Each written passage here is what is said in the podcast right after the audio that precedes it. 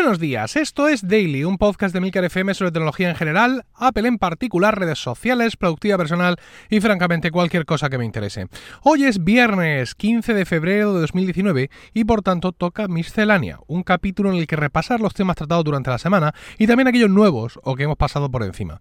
También es el día en que sale mi podcast privado semanal Weekly, al que te puedes suscribir en focus.emilcar.es y en iVoox. En este capítulo 49 relato todos los rumores de hardware que tenemos desde Apple y especulo sobre las próximas presentaciones. Contesto las dudas de un oyente sobre el uso de fechas de aplazamiento y vencimiento en tareas recurrentes y acabo contándoos un secreto de alcoba, cómo se vende el patrocinio de un podcast. Eh, feedback de la semana, no tengo mucho, pero sí tengo una cuestión que escuché en otro podcast, una cuestión que escuché en el podcast DeckNet, eh, escrito con K DeckNet, el podcast de Decar, comentó hace tiempo que para limpiar los AirPods eh, él había usado un cepillo de dientes eléctrico. Entonces, pues yo me quedé con la historia. Él decía que se quedaban perfectos y yo pensé, digo, bueno, voy a probarlo antes que comentarlo aquí, porque no es que no me fíe de él, que me fío plenamente, digo, pero por lo menos voy a probarlo yo. Y he de deciros que estoy muy congratulado y muy satisfecho del proceso. No es un proceso rápido, ¿eh? no penséis que vais a coger eh, evidentemente lo decía Degnet en su podcast, yo lo incido yo, tenéis que coger una, un cabezal de cepillo de dientes que esté limpio, que no, se haya, que no haya sido usado nunca. Luego ya lo laváis y lo usáis, pero el que no tenga restos de jabón ni nada de eso, ¿no?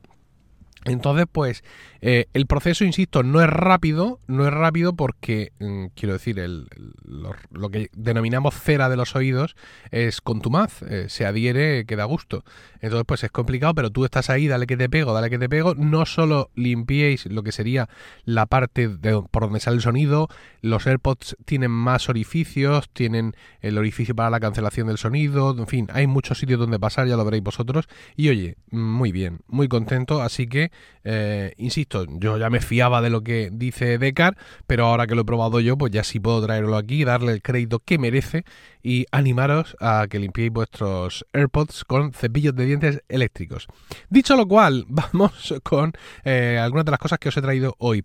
Backblaze sube de precio por primera vez en su vida. A partir del 11 de marzo, la cuota mensual de este servicio de copia de seguridad integral en la nube pasa de 5 dólares a 6 dólares al mes. Y el precio anual pasa de 50 dólares a 60 dólares. Evidentemente, el precio eh, bianual, que también tiene una cuota, también eh, sube. El CEO de Black Blaze, Gleb Budman, dijo que, bueno, pues que con esto ellos han ido mejorando durante mucho tiempo su servicio de copia de seguridad en la nube, lo cual es cierto, y que con este pequeño incremento de precio le va a permitir seguir ofreciendo copias de seguridad ilimitadas en la nube. Eh, lo bueno que tenéis hasta el 11 de marzo para apuntaros al precio antiguo.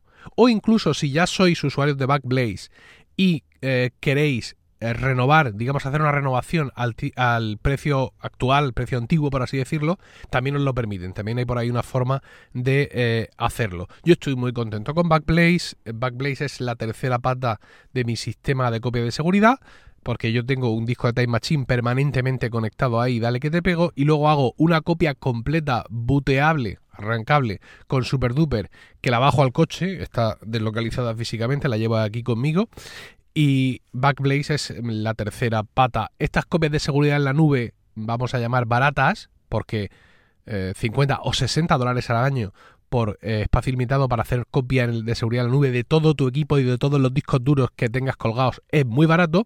La pega que tiene es la lentitud. Es decir, cuando tú luego quieres restaurar estos datos, pues si tienes que coger un archivo concreto, por ahí. Pero como digamos que haya Mm, se te haya volatilizado el ordenador y necesites la copia completa para montar un disco duro booteable, pues ánimo, ¿no? Que te sale más barato comprarles un disco duro y que te lo manden desde allí, desde Milwaukee, eh, tarde lo que tarde. Pero bueno, en fin, evidentemente nadie da duros a cuatro pesetas. Ah, seguimos. Waze. Waze, eh, la aplicación de navegación, se integra con atajos. Llevo tiempo queriendo hablaros de Waze. Lo que pasa es que me iba a salir, ya sabéis, estos, esta cuenta de, Twitter que se llama Millennials Descubren, ¿no? Ah, pues iba a ser un poco algo así como Emilcar descubre Waze. Waze, que es una aplicación de, de, GPS de navegación para el coche que mm, existe desde hace miles de años, ¿vale? Entonces yo iba a venir aquí a contaros las maravillas de Waze. Pero bueno, el caso es que eh, ahora eh, tiene atajos. Tiene atajos. Y esto es muy interesante. Porque si tú al, al teléfono, al iPhone en concreto, le dices, eh, oye Lola, eh, quiero ir a casa, rápidamente te monta, te activa la aplicación de mapas y te traza la ruta hasta tu casa, que tú ya le has dicho cuál es, y lo hace a través de mapas, ¿no? Entonces, pues Waze también tiene, digamos, cuando tú configuras tu cuenta y tu aplicación de Waze, también te dice, dime cuál es tu trabajo y dime, dime cuál es tu oficina, para que tengas en, dos taps rápido el conducir a un sitio uh, o a otro, ¿no? Entonces, pues bueno, a la hora de crear atajos, eh, Waze ha determinado seis funcionalidades, eh, cinco funcionalidades, cinco funcionalidades que son susceptibles de crear un atajo. Uno es conducir a casa, otro es conducir al trabajo, otro es encender el sonido, apagar el sonido o solo sonidos de alertas, ¿vale? Entonces, pues esto tenéis que configurarlo en atajos y para que sea útil, evidentemente, hay que añadir el atajo a Siri, pero ojo con, decir pues, cosas como quiero ir a casa, etcétera, porque eh, Mapas está ahí al acecho, la poca inteligencia artificial que tiene Siri la parece que la echa ahí y se os puede eh, colar, ¿no? Entonces, eh, habrá que ser originales a la hora de crear la instrucción vocal para que Mapas no tome el control cuando nosotros lo que queremos es ir con Waze. Más cosas. Twitter está de pruebas y está cambiando el cómo se miran los perfiles en iOS. Ya sabéis que estáis eh, navegando por vuestro timeline, de pronto ves que alguien menciona a otro alguien y dices tú, canastos, ¿no? Por ejemplo, ¿este quién es? Entonces le haces tap al nombre y boom, te vas navegas a su perfil, te sales de tu timeline y te vas a su perfil. Luego tienes que deslizar de izquierda a derecha para volver al timeline o pulsar por ahí un botón o lo que sea, ¿no? Pues eh, Twitter ha pensado que editar tweets no, pero que esto es insufrible y por tanto está haciendo una prueba y es que ahora eh, se está desplegando esto, ¿eh? O sea, algunos lo tenéis, otros no lo tenemos. Eh, entonces haces tap en un, en un nombre de usuario, en un arroba no sé qué, y entonces sale un pop-up mm, de abajo con la cuenta y con unos datos básicos, no todos los datos, ¿eh? no es, digamos, lo mismo, sino que es como una especie de ficha de usuario que eh, a la que le falta pues eh, los tweets le faltan algunas cosas. Ah, y nada, pues si te va el tema, tírate ahí y si no, pues mm, haces tap en, cualquier parte y vuelves a tu timeline, ¿no? Con eso, eh, pues Twitter entiende que que te mantienes en el timeline y que es más, eh, digamos, más natural el poder echar un vistazo momentáneamente a algo sin eh, salirte, simplemente haciendo tap, insisto, sale el pop-up que parece que sale de abajo, no, lo he visto en movimiento, y luego simplemente sí, debe de salir de abajo porque para cerrarlo es con el dedo para abajo, ¿no? Eh, lo, mm, lo, vuelves a meter hacia abajo. Así que, fantástico. Dice que están probando, insisto, este nuevo diseño y que no está claro de momento cuándo va a estar disponible para todo el mundo. No sé si vosotros lo tenéis, yo no lo tengo en ninguna de mis cuentas, así que bueno. Y eh, vamos ahora a contaros otros que también están de pruebas.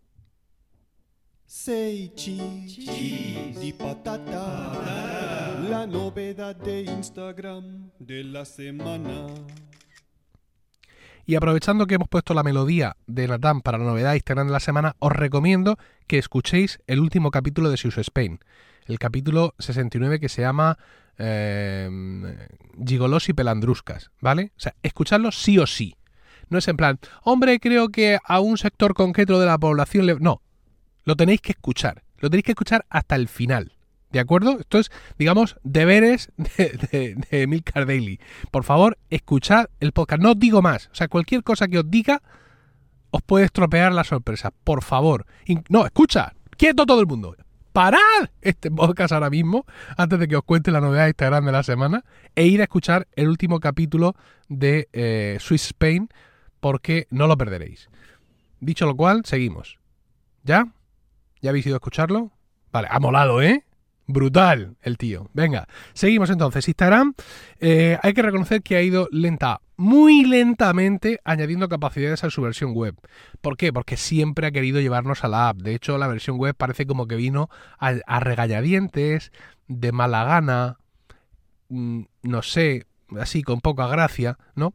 Eh, entonces, pues claro, evidentemente como lo suyo es llevarnos a la app, pues en la web hacen muy pocas concesiones. Ahora están de pruebas, una vez más, para incorporar los mensajes directos que no están en la versión web y que por tanto también apuntan mucho, muchos artículos que he leído, he leído dos o tres artículos de estos y todos mencionan lo mismo, que la versión web es la única forma que un usuario de iPad tiene de hacer Instagram. Bueno, uh, os decía que... Eh, el cómo funciona esto, los mensajes directos ahora en Instagram. Bueno, pues si entráis a Instagram versión web, veréis que arriba a la derecha tenemos de derecha a izquierda el icono este de la cabeza de la persona, que es el, nuestro perfil. Eh, luego tenemos el icono del corazón, que son las notificaciones, y luego tenemos un icono que, mm, al menos en, mi casa, en mi Mac, es el, el icono muy parecido al de Safari, ¿vale? Y que sería el equivalente en la aplicación al icono de la lupa, que sería explorar. Bueno, pues a continuación de ese es donde va a poner, donde está poniendo Instagram el icono del avioncico de papel, que es el que, eh, el que lleva los mensajes directos a los mensajes privados. Hay, que quieren, hay quien quiere relacionar esto con esta cosa de la unificación entre eh, WhatsApp, eh, Facebook Messenger y los mensajes de Instagram que no es tal unificación, sino que, bueno, sí lo es. Al final lo que, lo que se intenta es que a través de cualquiera de las aplicaciones tú puedas enviar un mensaje a un contacto de las otras aplicaciones. La GDPR se la van a pasar por el triunfo y tal. No sé cómo van a hacer esto, pero en fin, eh, ellos sabrán. Y eh, ya os digo, esto también se está desplegando. Yo, One More Time, no lo tengo en ninguna de mis cuentas de Instagram. Si lo tenéis, pues por ahí me lo comentáis. Y eso esto ha sido todo. Espero vuestros comentarios en emilcar.fm barra daily, donde también encontraréis otros medios de contactar conmigo. Y no olvidéis suscribiros a focus.emilcar.es. Planes desde 1,99 euros al mes que dan acceso a distintas colecciones de videotutoriales, pero todos, todos esos planes incluyen Weekly, mi podcast semanal sobre Apple, productividad y podcasting, que también está disponible en iVoox mediante apoyo de fans. Precios para todos los gustos y todos los intereses. Que tengáis un maravilloso fin de semana. Un saludo y hasta el lunes.